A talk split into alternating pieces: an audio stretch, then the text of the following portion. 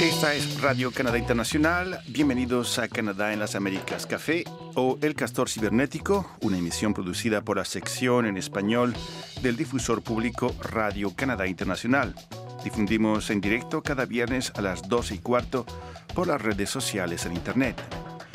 En esta emisión conversamos sobre los temas destacados de la semana y damos lectura a sus comentarios y correos electrónicos. Este programa se encuentra disponible en nuestro sitio en internet rsinet.ca. Nuestro correo electrónico es amlat.rsinet.ca. Y hoy estamos en los micrófonos con ustedes. Pablo Gómez Barrios. Leonora Chapman. y Leonardo Jiménez. Hola.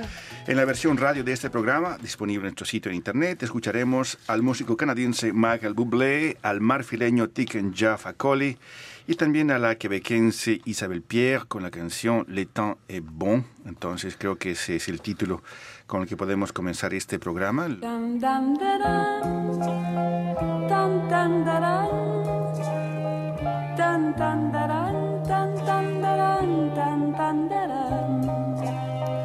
dan dan da, da.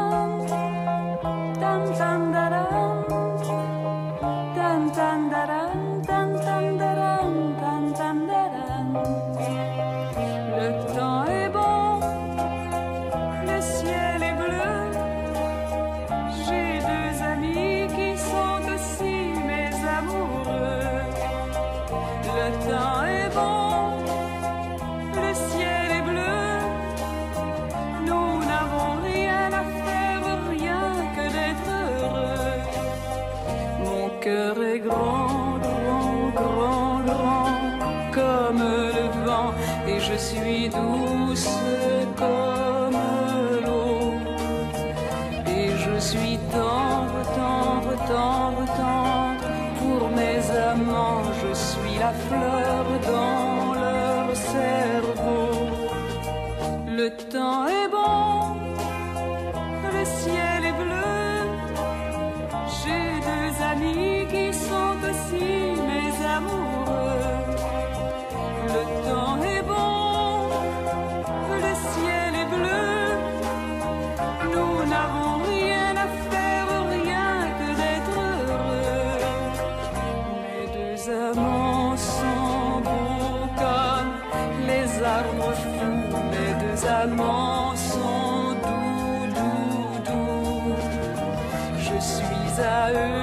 de l'âme jusqu'à la peau.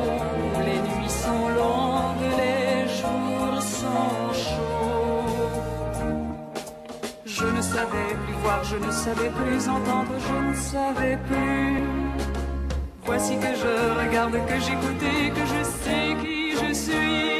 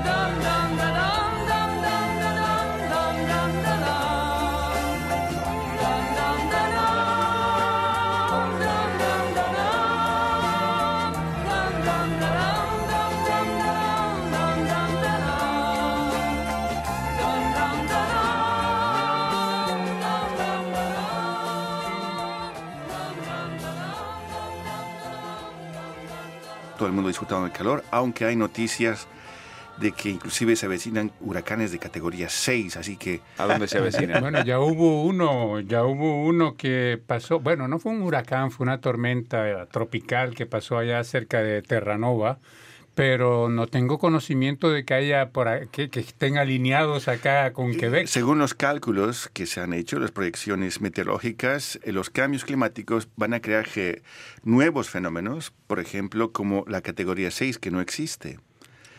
Y Ah, no existe, no, No existe no la categoría sabía. 6. o- Eso debe ser terrible. Sí, Sí. El máximo es 5. Uh. Sí, así que bueno, pero no- bueno, el clima está bien. ¿En Montreal. cuántos Eh, años? Está muy bien. Ahora, hablaste eso de, ese- de que se avecina, eh, bueno, este... ¿Pronóstico? Sí, no sé, está- no sé hasta dónde Sí, llegó. es- eh, no es- sé es si... un- se, se establece que eso, esto se va a producir en las, en las próximas décadas Ah, y justamente... Ah, no estaremos no es ahora. Claro, en Porque realidad yo- son proyecciones, son, Sí, no, son como esquemas Pero está, de ¿no es cierto? Es- posibilidades. está este, este, este fenómeno está a la puerta. No, no se sabe, Ah, o no sea, se hay sabe. un montón de condiciones que se tienen que dar. La historia es que si seguimos al paso que vamos, se van a dar las condiciones para que esto pueda ocurrir. Está bien, no implica No, va a que ocurrir. Y también se- no, pero- y va- lo- va, va a ocurrir. No sabemos si va a ocurrir en las dimensiones que vos decís. O sea, hace 20 años se hablaba de huracanes eh, eh, con, con cierta consecución en, eh, en- en la parte donde se producen los huracanes hoy en día y se están dando, pero no con las mismas... eh, digamos, los mismos vaticinios que se hacían hace 20 años. Claro. O sea, evidentemente son probabilidades, son, son todos esquemas probabilísticos de cosas que pueden pasar si se dan ciertas cosas. Sí se dan ciertas condiciones. Exacto. Ahora, lo que sí se está avecinando es un iceberg impresionante. En Groenlandia se está como desprendiendo un bloque que hay que, hay que verlo porque es... eh, es eh, inmenso y están científicos ahí en Groenlandia. Hay una alerta porque hay una comunidad de, que vive cerca donde se va a pasar, se supone, este iceberg. Ya llegó. Don- sí, eh, pero eh, si se llega a separar, y, porque ya cayó un poco de hielo y dice que ha creado unas olas impresionantes. Imagínate si este gran pedazo se, se, se, se- se abre. Eh, y están hablando de una población de 108 personas de Inuit que viven en esa, eh, muy cerca de donde está ese iceberg. Y lo que estuve mirando es eh, una científica canadiense que trabaja en la Universidad de Nueva York con su esposo. Estuvieron en ese lugar, están en ese lugar y han filmado el desprendimiento, ella filmó el desprendimiento, un desprendimiento enorme, que cuando lo, lo, lo miré hoy dije, eso es un fenómeno que yo nunca he visto. El hielo que va desprendiéndose, pero una parte que va cayendo y va levantando el agua helada em, y con pedazos de hielo y una fuerza, eso sí que da miedo. Vivir cerca ahí, uh, Claro. Habría que preguntar a nuestros amigos oyentes qué es lo que están notando en sus regiones, qué se nota, por ejemplo, en, en- en- en la Patagonia. Me imagino que también debe haber cambios climáticos allá. Claro, la Antártida también está L- sufriendo este derretimiento y muy Sí, acelerado igual también. hay otro tipo de fenómenos que son eh, más locales que uno no los ve porque uno está atento a los, a los grandes fenómenos. Por, por ejemplo, nosotros vivíamos en, eh, en la ciudad de San Luis. Y la ciudad de San Luis era un lugar seco.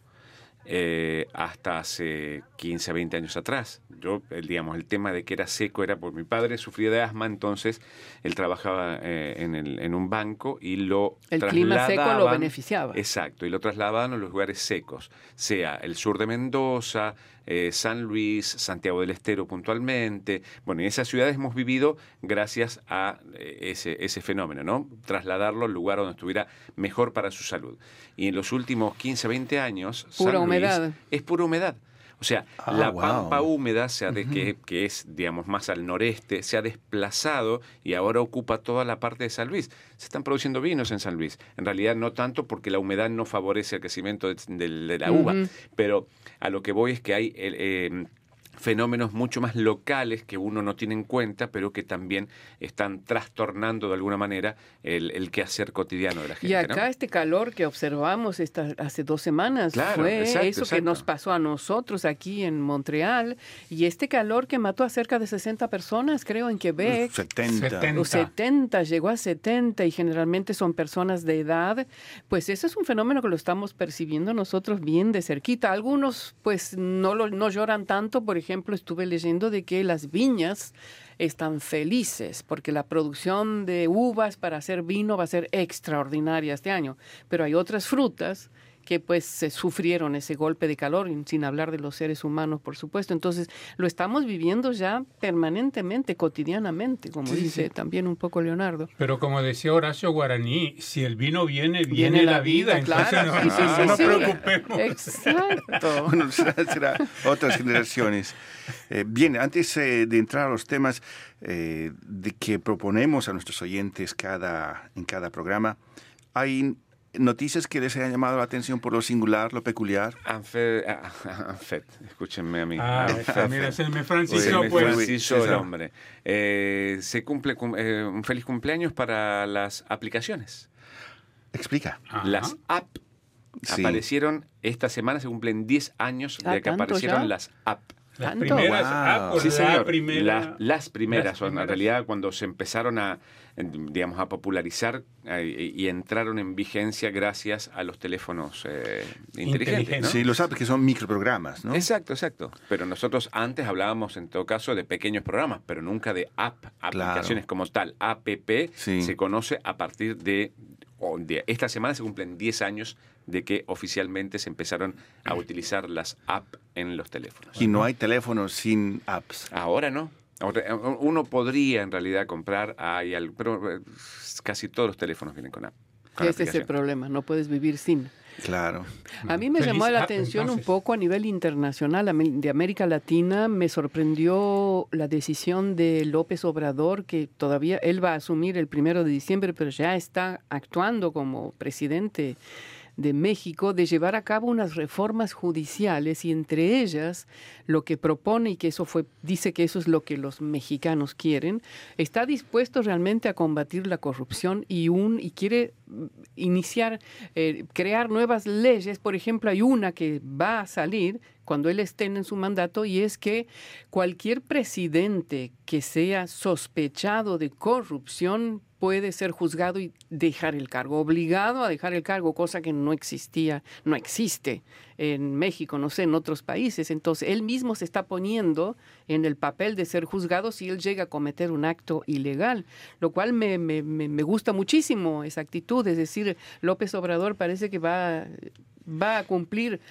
en la medida de lo posible, pues parte de lo que, de las promesas que hizo durante su campaña electoral y son, son- es algo inaudito, es nuevo. Y lo que me llamó la atención a nivel canadiense.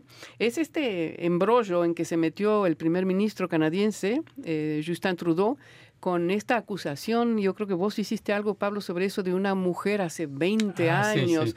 en la cual hab- había salido en un diario que él había tenido una actitud inapropiada con una mujer y que eso existió y que, bueno, él tenía, era, tenía 20 años menos, pero lo que me llamó la atención no es eso, sino lo que me llamó es los, son los justificativos que Trudeau utilizó, porque es un feminista, a mí me gusta mucho su posición que tiene eh, de, de hacer avanzar pues la, la cuestión de las mujeres. No me olvido que cuando él asumió, y eso fue un, algo inédito aquí, la mitad de su gabinete son mujeres y siguen siendo mujeres y son además con cargos mm, políticos muy importantes, como la, la que tiene la cartera de relaciones Relaciones exteriores, Exteriores, o de. Lima. Bueno, me llamó la atención cómo patinó para salir del entolladero, porque dijo, em, bueno, en un momento dado dice, las mujeres y los hombres tenemos percepciones diferentes, ¿no? Ahí como que no le entendí muy bien lo que quiso decir. Y en segundo lugar dijo, bueno, no sabía que era periodista.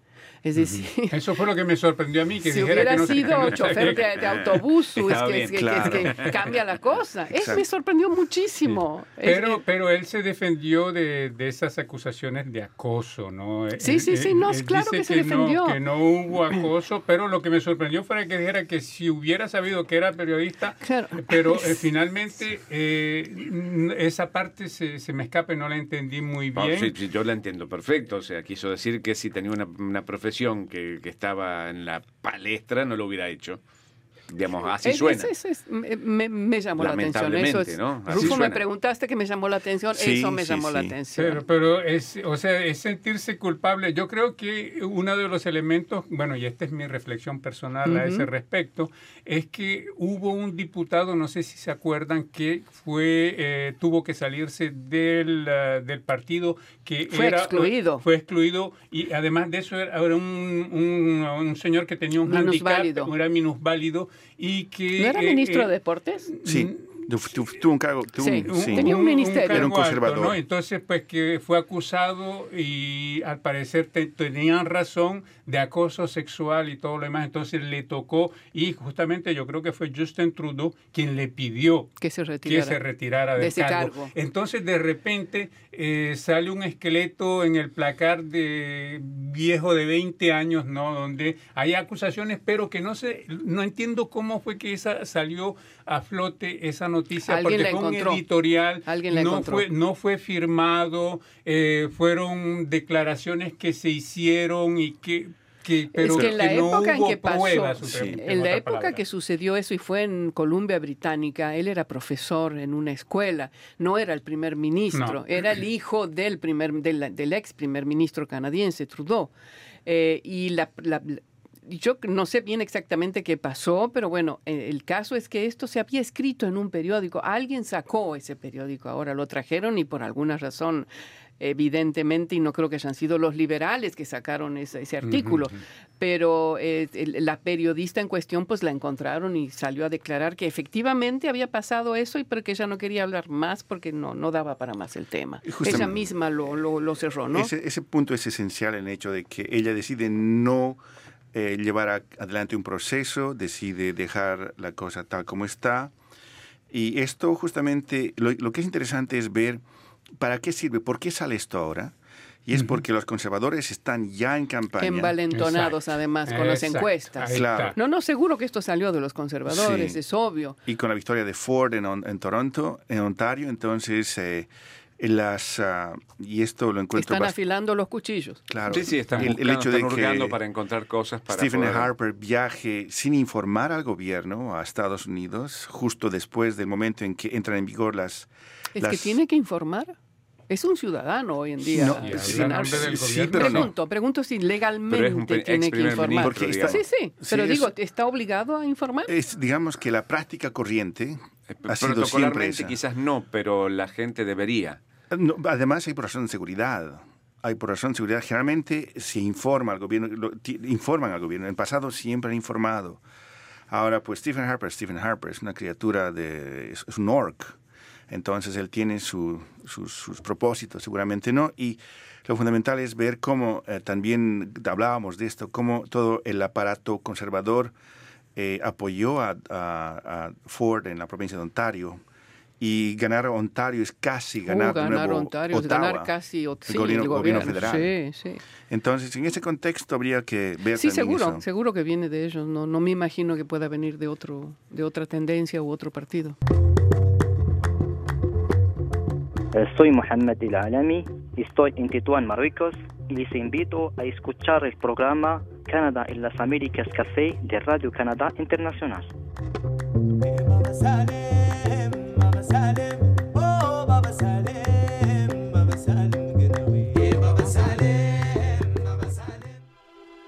Birds flying high, you know how I feel. Sun in the sky, you know how I feel. Breeze drifting on by. You know how I feel. It's a new dawn. It's a new day. It's a new life for me. And I'm feeling good. I'm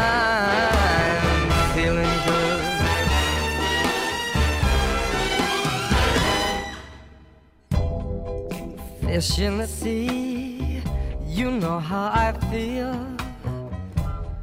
River running free, you know how I feel. blossom on the tree. You know how I feel. It's a new dawn, it's a new day, it's a new life for me. And I'm feeling good.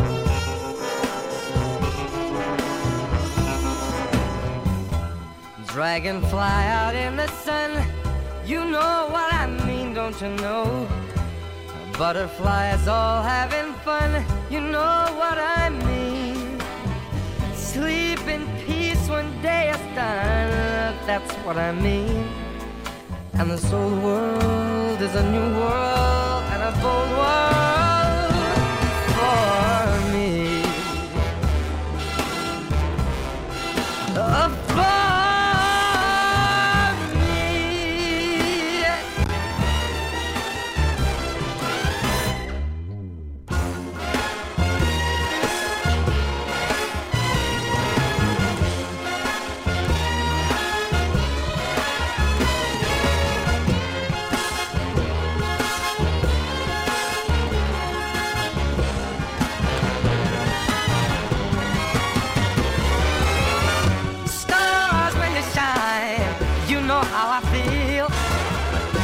Scent of the pine, you know how I feel.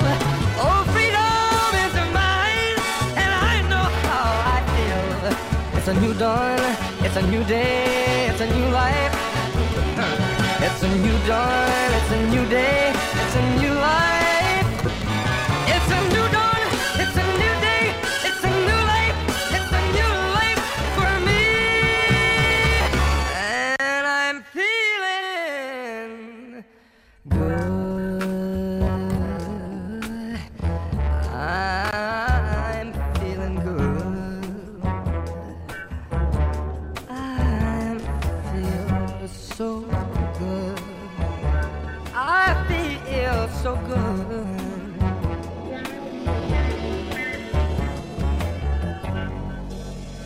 y con todo esto nos saludamos a nuestra gente que nos Yo está saludé. viendo. Sí, saludamos. Sí, Sí, ah, además, sí. esa es una pregunta. Ajá, sí, entonces a mí fue el que se me pasó. Eh, bueno, Sí, hay acá en algo- realidad tenemos a Carlos Tapio que dice hello, hello, hello. Hola. ¿De, de- de- de dónde? Eh, no dice dónde es Carlos Tapia y Gilberto Martínez dice saludos Radio Canadá en las Américas, así que saludos para Hola. Ah, para si ustedes. pueden, por favor, avísenos de dónde nos están viendo para que podamos ah, ah, justamente hablar de sus regiones e imaginar el clima en esas partes. Sí, Pablo. porque aquí hace supuestamente calor afuera y en efecto hace calor afuera. Pero vos, ¿por qué pasa que tienes porque un pullover? porque yo Ah, estás este- helado. El, el aire acondicionado está tan fuerte aquí en esta casa que a muchos de vosotros os gusta Claro, por supuesto. y os place enormemente, pero que Pero a mí no me congela completamente. como vos. Me congela completamente. Bueno, no, lo curioso es que es una noticia que vi eh, aquí en Radio Canadá eh, sobre una que sucedió el 3 de julio pasado y es de una diplomática haitiana que trabajaba, eh, que trabaja en la embajada de Haití en Ottawa, que estaba encinta y que Mm. estaba cerca del parto, ¿no? Entonces, pues tuvo contracciones y, y- y era, no era y todo lo demás. Entonces, como que cuando llegaron otras contracciones, no, no lo tomó muy en serio y dejó ir la cosa. Y cuando de repente se, se- se dijo, bueno, ya es hora de que vaya al hospital, Y ahí nació. sa- salió de la- del apartamento y el niño nació en plena calle. Sí, Bajó las eh, gradas. sí, sí, sí. Bueno, no, no, no las escaleras porque le hubiera ido mal, pero en el pasto de- afuera del edificio, ahí nació. El papá dice que el niño tocó tierra a, Aterrizó. a las nueve, a las y veinte. Entonces hubo todo un revuelo en el barrio, habían niños jugando, la, la, la, mujer estaba gritando, pidiendo ayuda, los vecinos salieron, vinieron a auxiliarla y, bueno, pues eh, había una, una, una policía que vivía ahí cerca y entonces los niños fueron corriendo y dice- a decirle que estaban maltratando a una mujer porque estaba gritando y a- entonces pues vino la policía, en fin, eh, eh, me parió me pareció curioso. Me parió, no, Y parió, sí, y parió. me pareció curioso eh, como noticia, ¿no? Es la primera vez que oigo hablar de un parto. He oído hablar de partos en carros mientras que van al hospital. Pero en el pasto. Sí, pero así en el pasto tan brutal de que el niño se caiga, no. Bueno, al parecer, pues 10 días más tarde, el niño está en perfecto estado de salud, está muy bien y la familia está muy contenta y le agradece pues a todos los vecinos que concurrieron y que vinieron a prestarles ayuda en ese momento tan, tan difícil, ¿no? Bien, a mí lo que me llamó la atención eh, gratamente fue la victoria de Croacia sobre Inglaterra. Ah, bueno, sí, sí, a mí también me parece muy buena esa noticia. Sí, así que yo creo que A mí me parece raro, pero igual, o sea, ¿Por qué estoy raro? muy contento. No, no, digamos, porque la lógica del fútbol indicaba otra cosa, pero bueno. es que el, fútbol tiene lógica. Ahora no. en realidad se está terminando la lógica del fútbol, ¿no? efectivamente Y, sí. y estamos todos muy contentos con esta final, que en realidad, bueno, yo tengo la sensación de que va a ganar Francia y con deseos de que gane Croacia. Por una cuestión de que nunca ganaron una Copa del Mundo, llegaron solamente a una semifinal y perdieron con Francia.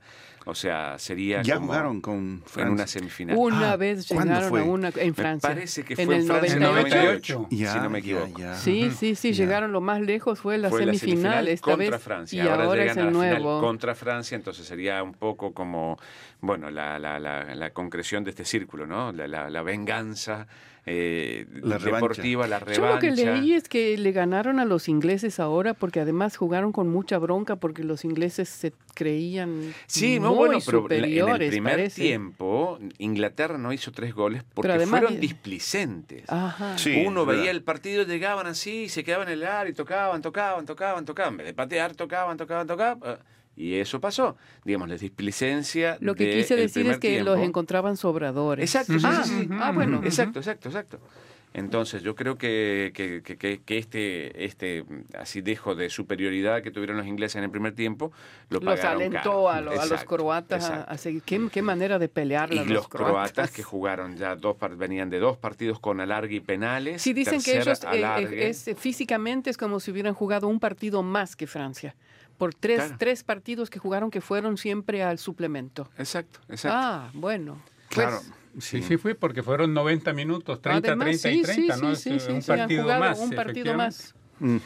Bueno, yo estaba muy contento porque eh, que Inglaterra em, sacó a Colombia, sí, en, eh, ¿Estabas en- este mundial y estaba contento que Croacia ganara Ah, y que le ganara Inglaterra. a Inglaterra. Ah, sí. Bueno, Entonces yo yo decía, no, vengaron sociales- a los colombianos los croatas. Pero ustedes no escucharon a los argentinos, el consuelo ahora de los argentinos. Bueno, nosotros perdimos dos partidos en el Mundial y los perdimos con los dos que llegaron a la final. Claro, con el campeón y Claro, subcampeón. nos perdimos Ah, con cualquiera. No perdimos con cualquiera, perdimos con campeón y subcampeón y alguien me mandó un cartelito diciendo, eh, bueno, en realidad estamos en la línea. Las últimas, los últimos tres campeonatos Argentina perdió con el campeón. Ah, caramba. Y es verdad. Bien, am- amigos, están escuchando eh, Canadá en las Américas Café, así que si ustedes tienen alguna predicción, si creen quién creen que va a ganar, si será Francia o Croacia, Croacia, Croacia. entonces háganos saber. Acá Gilberto Martínez no- nos cuenta que está eh, viéndonos desde Nicaragua. Dice Ah, que la- muy el- sí, y que el clima también está muy caliente en aquellos lugares. Y Gabriel Infante Carrillo nos dice saludos a todos desde México. Así Hola, en. México y Nicaragua. Estamos en América Central, a ver si tenemos algunos oyentes, porque tenemos oyentes en Argentina. Y Chile, Sí, que siempre nos Chile, están siguiendo Uruguay también. también. Ya, entonces que se manifiesten. Y también teníamos gente que nos veía de España y una señora que nos ve junto al En mar New Brunswick. en New Brunswick, que debe, el clima debe estar fantástico por allá. Pues sí, con el, con el huracán que, acaba de Con el pasar. iceberg que Es va a llegar por ahí. es verdad. Mm. Bien, Parece la samba, la samba catástrofe de, de Lelutier. Ah, Eh, ¿sí? Huracán, después iceberg. Alguna vez te lo voy a hacer escuchar, es muy vale. gracioso. el-. La samba catástrofe, añoralgia se llama. Una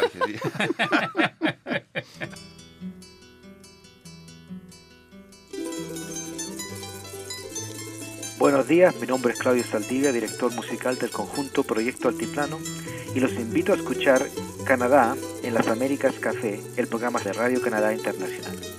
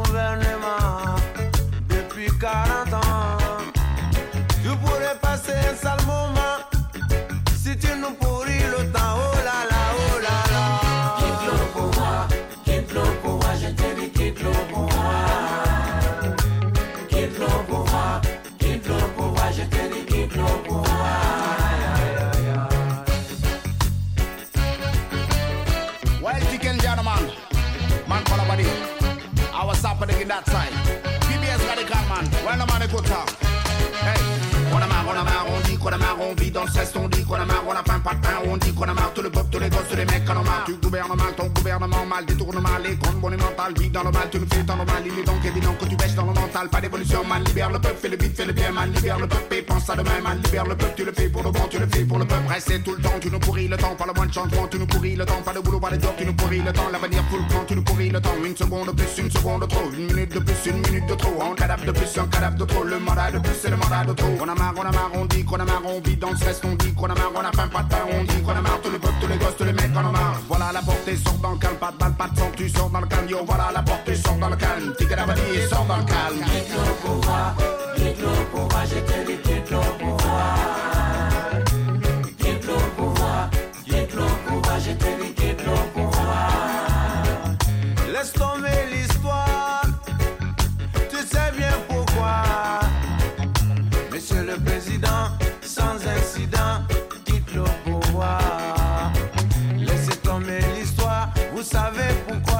Pourquoi, Monsieur le Président.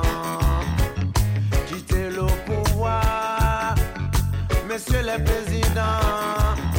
Si vous aimez votre peuple, quittez le pouvoir.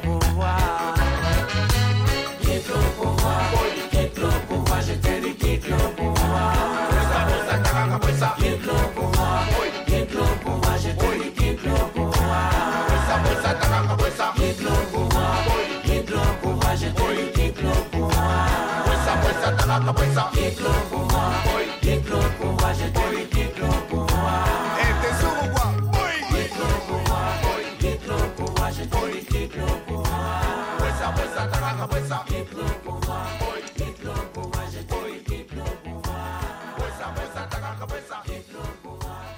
Bien, estamos ahora en la parte en que nosotros les presentamos los temas que recomendamos, les recomendamos que visiten en nuestro sitio de internet. Y empezamos contigo, Leonardo, porque tú nos hablas de dos proyectos. Este hombre que no baja el volumen. Sí, es que es nuevo es- en, la- en Está, el volumen está abajo, nada más que, que, que no. que, que- que se revela, se resiste. Sí, se no se me enoje, Ya. no se me enoje. Sí. Eh, dos proyectos de Google X que se transforman en compañías independientes. Así es, en realidad siguen eh, todavía bajo la lupa de Google, bien, eh, entendido. Lo que pasa es que eh, antes eran proyectos dentro de un gran proyecto llamado Google X, que tiene proyectos que empiezan eh, como startups y, eh, bueno, ahora les llaman de otra manera, no recuerdo bien el término, pero lo que pasó es que estos dos proyectos particularmente han tomado el empuje necesario, entonces van a trabajar solos, ya tienen, antes era un director, el director de Google X, que era el director de estos dos proyectos, ahora tienen CEO cada uno de esos proyectos y van a funcionar un poco más de costado y con, con buenos pronósticos. Los proyectos son Wing, que es uno de los proyectos que eh, eh, tiene contemplado lograr el reparto de eh, mercancías, lo que sea, puntualmente, digamos, han hecho test con eh, medicamentos y comida a lugares que son remotos y casi inaccesibles a través de drones y lo que están generando también es un mapeo de las rutas de los drones para hacer una especie de mapa aéreo y hacer un control de los drones. Por eso es uno de los grandes, otro que está haciendo ese tipo de proyectos es Amazon, que no lo puede registrar todavía porque hay un problema con respecto a eh, el uso del espacio aéreo. En este caso, eh, Wing está haciendo eso y el otro es el LUN, que es el proyecto de estos eh, eh, grandes globos que llevan Internet también a lugares eh, de poco acceso que la tecnología normal la te- tecnología terrestre no puede llegar. Entonces, esos dos proyectos se desprenden de la gran casa madre Google X y se lanzan como dos proyectos no enteramente independientes, pero como se gradúan de proyectos en serio. Sí, este Google X sería Alphabet. Exacto, exacto. Que tiene un montón en realidad de, de- de mini proyectos y subsidiarias. Tienen de, de- de- de, eh, inteligencia artificial, tienen robótica, tienen eh, Cálico, que es el que estudia la historia de, de cómo eh, el ser humano va creciendo y se va poniendo viejo, pero que tratan de mejorar la calidad de vida. Algunos dicen que están buscando la inmortalidad, pero bueno, ese es otro de los proyectos. que Otro cuento dentro. chino. Esa. No, en realidad lo que están La haciendo... inmortalidad es un cuento chino. Lo que están haciendo es Solamente viendo eso eh, sí, eh, porque este- el- evidentemente la vida se está estirando.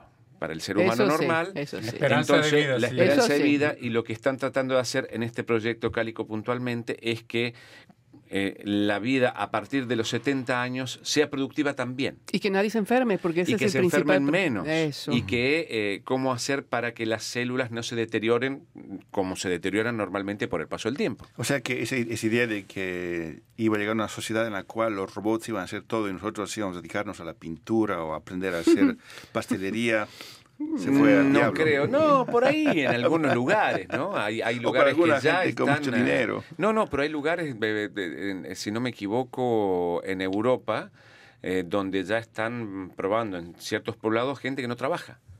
O sea, eh, la, la- la gente hace trabajos comunitarios, pero no tiene que ir a, eh, a trabajar para ganarse el Sí, ya lo están claro. ensayando y es, eh, eso es un pequeño pueblo, no sé si es en Noruega o en un- Finlandia o Noruega. Finlandia, donde el gobierno decidió hacer un experimento durante cinco años, me parece, y le están dando dinero a la gente de ese pueblo, el equivalente a más de, de- de lo que pueden necesitar, un poco más del salario mínimo, digamos, que pueden vivir, y la gente puede hacer lo que quiera. Y lo que se dan cuenta es que hay una mayor creatividad en todo el mundo y que, por ejemplo, alguien que quería trabajar eh, en- con niños, pues se da el lujo ahora, puede tener una guardería en su jardín, ayudar a la gente. Hay una serie de cosas que están haciendo música, eh, desarrollar toda Y, esa sin- y el intercambio monetario, digamos. la- la- Sería- el dinero te lo tienen. Lo tienen, no tienen, no fantástico. tienen que Y es- luchar para comer. O sea, todo el mundo come, todo el mundo tiene habitación, pero ¿qué haces con tu tiempo libre? Esa es, esa es Claro. la Y idea. en previsión de un futuro donde hay un montón de elementos que van a ser reemplazados por, eh, por inteligencia artificial, y Ujú. robótica y tal. Entonces, ¿qué hacemos con toda esa gente que no tiene empleo? Bueno, este es uno de los proyectos Y que... hay muchos, muchos proyectos sociales que están desarrollando ellos mismos. Entonces, en ese sentido, yo encuentro que es te da Ah, tiempo para hacer bueno, habría tantas que, cosas. Habría que migrarse allá entonces. O hacerlo acá. Claro, probar O acá. hacerlo acá, Eh, no, probar el sistema acá. acá es... eh, Acá el sistema capitalista que es- tenemos Allá acá también, es, allá es- también es un capitalista sistema lado, ¿eh? No, pero te capitalista. hablo del capitalista de aquí. Sí. que Pero allá como- también hay un más Pero no es lo capitalismo. mismo. Sí, sí. No es lo mismo. He estado en Irlanda, por ejemplo, y allí ver la calidad del transporte público es increíble. Es, es, es trágico volver a Montreal, a Canadá. He estado en Toronto, he estado en Montreal, y ver cómo eh, los seres humanos literalmente prisioneros en estas cajas de metal que son los autos, mientras que otros países en Europa tienen un sistema de transporte, buses, trenes. Te doy un día en Buenos Aires. Ya. Para que, te, para que te habitúes Ah, al sonido de la bocina. México, México. Ah, la bocina, es La verdad. Aquí no de se toca bocina. Es Aquí verdad. cuando uno toca bocina se vuelve y dice, ¿qué está pasando? Algo, ha pasado algo rápido, al- algo eh, extraordinario. Tiene razón. En Argentina, en el centro de las ciudades más grandes, Córdoba, Rosario, Buenos Aires, es incesante. A toda hora, bocina, bocina, bocina, el pito, como le dicen aquí. Mm. Eh, es, es- es completamente inhumano. Enfermizo. Ah, En Colombia enfermizo. también, en. Barranquilla, en Bogotá, En en, México, las grandes Ciudad ciudades. en México, también, que es. Ya, entonces este, el transporte público es, es, la, es una solución para esos pitos. Bien, Leonora, tú nos hablas del apoyo canadiense que ha hecho posible el acceso al agua potable en Santa Clotilde. Sí, y lo eh, eh, conversé con un organismo, una organización no gubernamental canadiense que se llama Alas de Esperanza. El presidente es André Franche. En realidad lo que me llamó la atención, aparte de que el objetivo de ellos justamente es llevar agua potable a poblaciones alejadas de los centros urbanos en Perú, lo vienen haciendo desde hace 50 años, Rufo. Lo que me llamó la atención, y van a lugares pequeños, de con pequeñas comunidades donde justamente hay una necesidad muy grande de agua potable y cómo trabajan. Y en realidad es un trabajo interesante porque esta ONG es chiquita, pero si- trabajan en conjunto con las comunidades. Es decir, la gente del lugar son los albañiles, son los arquitectos, son las mujeres, todo el mundo trabaja, porque esa es la base de tener éxito y lo están logrando con pequeñas comunidades. Lo que me llamó la atención de esto en Santa Clotilde es la relación que tienen con Canadá y que viene desde hace muchísimo tiempo. Han llevado agua a un centro donde hay para escuelas y un hospital en Santa Clotilde. Este hospital fue fundado por un canadiense y un estadounidense oblato, son sacerdotes hace 30, 40 años, que crearon este hospital ahí. Eh, y lo interes bueno, y el, sacerdote, el nombre de un oblato de la provincia de Saskatchewan, es Maurice Schroeder. Y, eh, y, el segun- y en segundo lugar es las escuelas. Estas escuelas fueron fundadas por hermanas de, de- la ciudad de Sherbrooke, que estuvieron 50 años en ese lugar en Santa Clotilde. Eh, que han creado esas escuelas y hoy esas escuelas están ya, hay una continuidad y que la garantiza la, unas hermanas de, mexicanas de Guadalajara.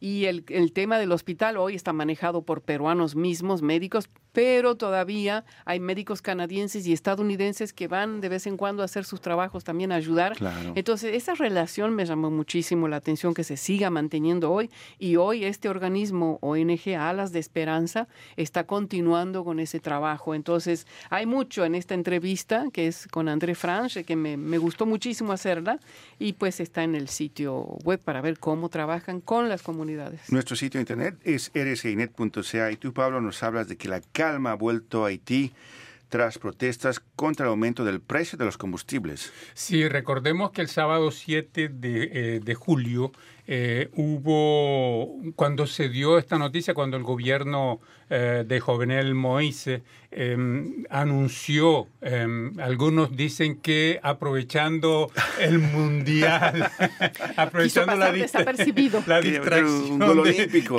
de- exacto, quería meter un gol olímpico y anunció el aumento de los productos petroleros, petroleros que se venden, de la gasolina, todo lo que se vende en las gasolineras. Y esto provocó una ola de violencia desenfrenada en Haití. El país fue prácticamente saqueado, la gente salió a las calles, eh, saquearon almacenes, quemaron autos. eh, un policía que iba por ahí mal parqueado lo, lo, lo, agarraron, lo mataron y, y- y lo, y lo quemaron después ahí en el pavimento. Entonces fue brutal como reacción, ¿no? Y bueno, pues se salió completamente eh, de las manos del gobierno eh, la situación y eh, al día siguiente, el, el- el día siguiente, perdón, fue el viernes cuando ocurrió esto y al día siguiente, al sábado, el eh, primer el, presidente Jovenel Moise eh, salió en la televisión pública a decir, bueno, o sea, no vamos a aumentar la gasolina, eh, lo que si, si es para que ustedes eh, entren a las casas y, que la calma vuelva, no vamos a, a hacer ningún aumento. Y bueno, pues entonces estuve conversando con Franz Voltaire, que es el director del Centro de Documentación Internacional de Inf- Información Haitiana, Caribeña y Afrocanadiense. Entonces, eh, Franz decía que finalmente el análisis que, que él hacía en esta entrevista que hicimos es que es eh, de cierta forma el aumento del precio de la gasolina fue como una especie de pretexto finalmente, pero que hay como que eh, la gota que, desvas- que desbordó desbordó. eh, eh, el, el vaso, porque finalmente hay toda una desesperanza en el pueblo haitiano de- o sea, que está siempre eh, desposeído, que, vive en la miseria. Mira, solo para dar algunas cifras, 10 de- hay hay 10.4 millones eh, de haitianos, de los cuales 6 millones, o sea, 59% de la población, vive bajo el umbral de la pobreza y, y dos, dos punto- con 2.41 dólares diarios. Además, 2.5 millones viven bajo el umbral de la pobreza extrema. Entonces, e- e- ese, esa situación ha hecho que eh, medidas como la que ¿Cómo tomó el presidente aprovecharon de Haití para hacerse ricos algunos, y no? se siguen Se aprovechando, aún los que están en el, poder, bolsillo. aún los que están en el poder hoy en día, que es un gobierno corrupto, Franz Voltaire lo dice en, en la entrevista, entonces pues dice de que ese es mientras que no se, no se, no se establezca una conexión entre las clases políticas y el pueblo, porque aumentarle con esas cifras que acabamos de decir, aumentar el precio de la gasolina es volverle la vida imposible a, a, a 60% de la población que ya vive en la miseria. Sí, entonces, pues es interesante eh, y pues eh, la entrevista con Franz Voltaire está en nuestro sitio internet rcinet.ca. Aquí tenemos una, una persona más que nos manda un mensaje. Luis Valderas dice, oyendo desde San Antonio, en Chile. Ahí está, Ah, Chile, ¿ves? ya, Chile. muy bien. Y, y había también Gabriel Infante Carrillo que dice saludos desde México. Ah, qué bien, ya está, se pronuncian. Bien, yo les sugiero un, la Ah, lectura. perdón, ya había Nicaragua también. Nicaragua. Gilberto Martínez. sí, sí, lo leímos, Ya lo leímos. leímos. Sí, ok, sí. listo. Y yo les recomiendo este artículo eh, sobre la decisión del gobierno conservador de Ontario de abandonar el nuevo programa de educación sexual. Y justamente eh, la victoria de los conservadores ha hecho que justamente se eche para atrás una reforma una, del, del programa de educación sexual en las escuelas, en el cual los niños podían aprender, por ejemplo, sobre el, ciberacoso, sobre el sexting y sobre todas estas nuevas formas de interrelación que son resultado de las nuevas tecnologías. Entonces, ahora el nuevo gobierno conservador ha decidido que se archiva ese plan y se vuelve al plan de educación que estaba en vigor desde 1998, así que es un enorme debate, porque además esto se suma también el Él hecho... puede tomar esa decisión eh, sin Claro. que haya una Sí, por un eso- voto, porque es un es una cuestión pues que concierne a toda la provincia. Sí, ¿no? es una política de go- gobierno provincial, es, tiene, la, tiene, digamos, el poder para modificar los programas de educación y esto también eh, hace parte, es básicamente es, una, es, es un reflejo de, de la ideología conservadora, que por ejemplo se, se pegó el grito al cielo cuando empezaron, por ejemplo, a hablar en los programas de educación a los niños sobre parejas del mismo sexo, sobre la identidad de género, Lo único que faltaría es que quieran volver atrás con la cuestión del aborto también ya, ¿no? Ya, y sobre la masturbación, que son cosas que, Que hacen tienen, hay que hablar de eso, que Claro. es parte de la sexualidad, ¿no? Efectivamente, y esto se suma también, y hay que añadir este, el hecho de que hay, como Toronto, la ciudad más grande del país, Ontario, donde hay casi 14 millones de canadienses, la más grande. Entonces, ah, la inmigración también trae consigo valores y, hubo manifestaciones en las cuales eh, sociedad, inmigrantes de sociedades más conservadoras por el peso de la cultura y la religión se oponen justamente a ese tipo de educación. Lo que no ven, por ejemplo, lastimosamente es que los niños no van a vivir, no viven en esos países. No, y no viven aislados acá tampoco. Claro, y están... Y eso provoca rupturas en un momento dado entre los jóvenes y sus familias, Sí, no, ¿no? eh, a- independientemente de eso, o sea, lo- lo- lo- los, eh, siguen viviendo en, eh, en el seno de esa familia eh, con la cultura, digamos, de sus países, pero viven con un celular en la mano y a Claro. partir de ahí... Y eh, tienen sus amigos canadienses. Claro, o sea, no, no, no tiene ningún sentido, pero bueno, no Sí. sé qué, qué es lo que pasará. Entonces, eh, en respuesta a algo interesante es que una profesora decidió que va a poner en, la, en, el, en el Internet, y esto es otra, otro tema ya, va a poner en las redes sociales el programa entero, el nuevo programa para que tanto los niños como los padres Tengan acceso. tengan acceso. Excelente. Así que es excelente. forma de, Excelente. de hacer circular esta información. Bien, entonces esos son los temas centrales que les proponemos eh, esta semana. Están disponibles en nuestro sitio en internet rsnet.ca. Nuestra dirección es siempre amlat.rsnet.ca y pueden siempre enviarnos sus mensajes, cartas y sugerencias por correo. Cuanto más largo, mejor. Porque Aquí tenemos acá Javi GB, que dice en sintonía desde Salinas, Ecuador. Javier Ah. González Balón. Javier González. Sí, un viejo oyente de la onda corta y que ahora pues ya con alegría vemos que ¿Viejo nos sigue oyente en o oyente O antiguo Un- un- oyente. Un, antiguo, un antiguo oyente. Entonces, Mm. En Ecuador, donde decir una ex- excelente sopa de panza de vaca. Ah, Ah, ya empezamos con la, con la comida. Ya es hora. A esta hora, claro. Claro, sí, sí.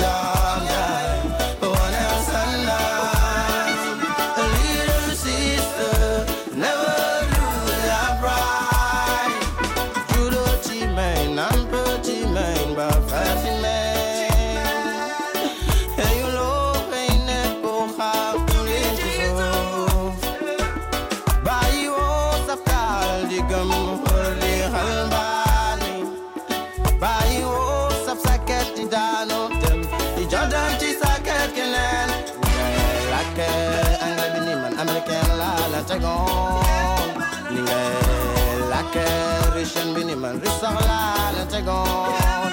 Nigga, them see Alma Milliman, the Trilana take on. Boy, them nigga, but you such a.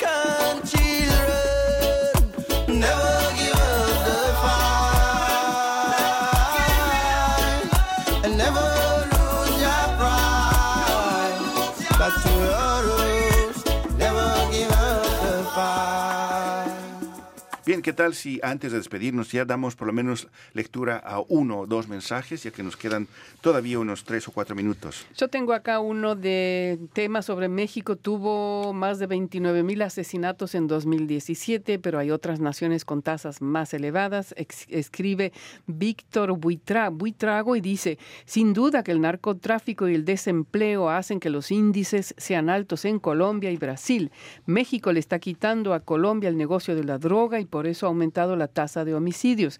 Es increíble que Panamá tenga un índice tan alto, casi igual al de Colombia. Las maras en El Salvador hacen que los ciudadanos no puedan ni siquiera salir a las calles. Los gobiernos latinoamericanos son corruptos y entre más corruptos, más violencia. Solo basta con darle una mirada a México, Colombia, El Salvador y podemos asegurar que es así. Caso aparte es Venezuela, que ya ni la cuentan en las estadísticas, pues ha sobrepasado cualquier estimado o cifra razonable. Esto nos dice Víctor Buitrago. Sí, eh, con respecto a la noticia, violencia en México golpea las operaciones de una minera de plata canadiense. Javier González Nungaray, nuestro amigo en México, dice, desgraciadamente la inseguridad y la violencia ya le quedó grande a las autoridades municipales, estatales y federales para poder controlar este mal en la sociedad mexicana. En mi caso, aquí en Guadalajara, hay gente que ya tiene miedo de salir a las calles en la noche por la alta inseguridad. Volviendo al tema, es una lástima que esta empresa canadiense esté siendo afectada por ese problema. Espero que no se retire de México. Era el comentario de Javier González Nungaray. Yo aquí, antes de leer el comentario, bueno, el mensaje, tengo aquí un, un pequeño mensaje también de Daniel Camporini, que dice saludos desde Munro, y Daniel dice, yo soy viejo y antiguo oyente. Ah, muy bien. Bueno, si pues. él lo dice, está muy bien. Y nos manda también un- Saludos, un, un abrazo, saludos para, para, para Argentina también. En este caso yo tengo, dice canadiense de origen nicaragüense, critican al gobierno de Ortega. Berta eh, Caravaca Garay dice bonjour por este medio, reconocemos el derecho de Radio Canadá a reproducir y difundir esta publicación y audio. Y en em, respuesta a ese mensaje, Ana Somarriba dice, si el periodista sentía la necesidad de hablar de la inferencia de la CIA y del financiamiento del grupo armado de derecha de la Contra, ¿por qué entonces no mencionó la injerencia de la URSS, Cuba, países del bloque del Este y demás internacionalistas? Y además, ¿por qué calla todo el apoyo recibido por el régimen de Ortega por parte de Chávez para mantener este régimen afilado, afiliado al socialismo del siglo XXI? Ese es el mensaje de Ana Somarriba a nuestro sitio internet. Aquí tenemos un mensaje de Álvaro, quien dice, a propósito de la orden de arresto contra Rafael Correa, expresidente ecuatoriano, habla de conspiración.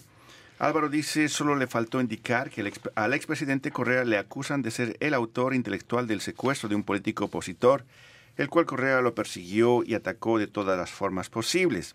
El político se refugió en Colombia, donde, donde se lo intentó secuestrar. Los sicarios contratados fueron apresados por la policía colombiana y declararon que fueron contratados por los miembros de la Secretaría de Inteligencia del Ecuador. Los ecuatorianos implicados fueron apresados por la justicia ecuatoriana e inculpan a su jefe y este a su vez a Correa. Esto no tiene nada de político y la Interpol no tiene razón para no aceptar el pedido, dice Álvaro. En respuesta, Álvaro, si me permites, Rufo, porque yo hice esa noticia, no creo que la haya leído totalmente a la noticia, porque efectivamente en la noticia se hace mención a lo que él está diciendo. Entonces, que la vuelva a leer. Muy bien. Bien amigos, entonces aquí llegamos al final de este programa, Canadá en las Américas Café. Ha sido un gusto en estar con ustedes. Estaremos de regreso la próxima semana. Hoy en los micrófonos Leonora Chapman. Pablo Gómez Barrios. Leonardo Jimeno. y quien les habla, Rufo Valencia. Y nos vamos como siempre con el tema de los espías. Cuídense mucho, un abrazo fuerte. Un y abrazo a Chao. los espías. Adiós. Adiós. There's a man who leads a life of danger. Everyone he meets, he stays a stranger. With every move he makes, another chance he takes. Odds are he won't live to see tomorrow. Secret agent man, secret agent man. They've given you a number and taken away your name. anywhere of pretty faces you may find. A pretty face can hide an evil mind. Oh, careful what you say, don't give yourself away. Odds are you won't live to see tomorrow. Secret agent man, secret agent man. They've given you a number and taken away your name. Sunning on the Riviera one day, then bleeding in a Bombay alley next day. And if the wrong word slips while kissing persuasive lips, odds are you won't live to see tomorrow. Secret agent man, secret agent man, they've given you a number and taken away your name. Secret agent man, secret agent man, they've given you a number and taken away your name. Got a number, secret agent man. They've taken away your name. Secret agent, secret agent. He is a spy, secret agent. Bleeding in a Bombay alley. Kissing every Sue and Sally. Secret agent. Secret agent.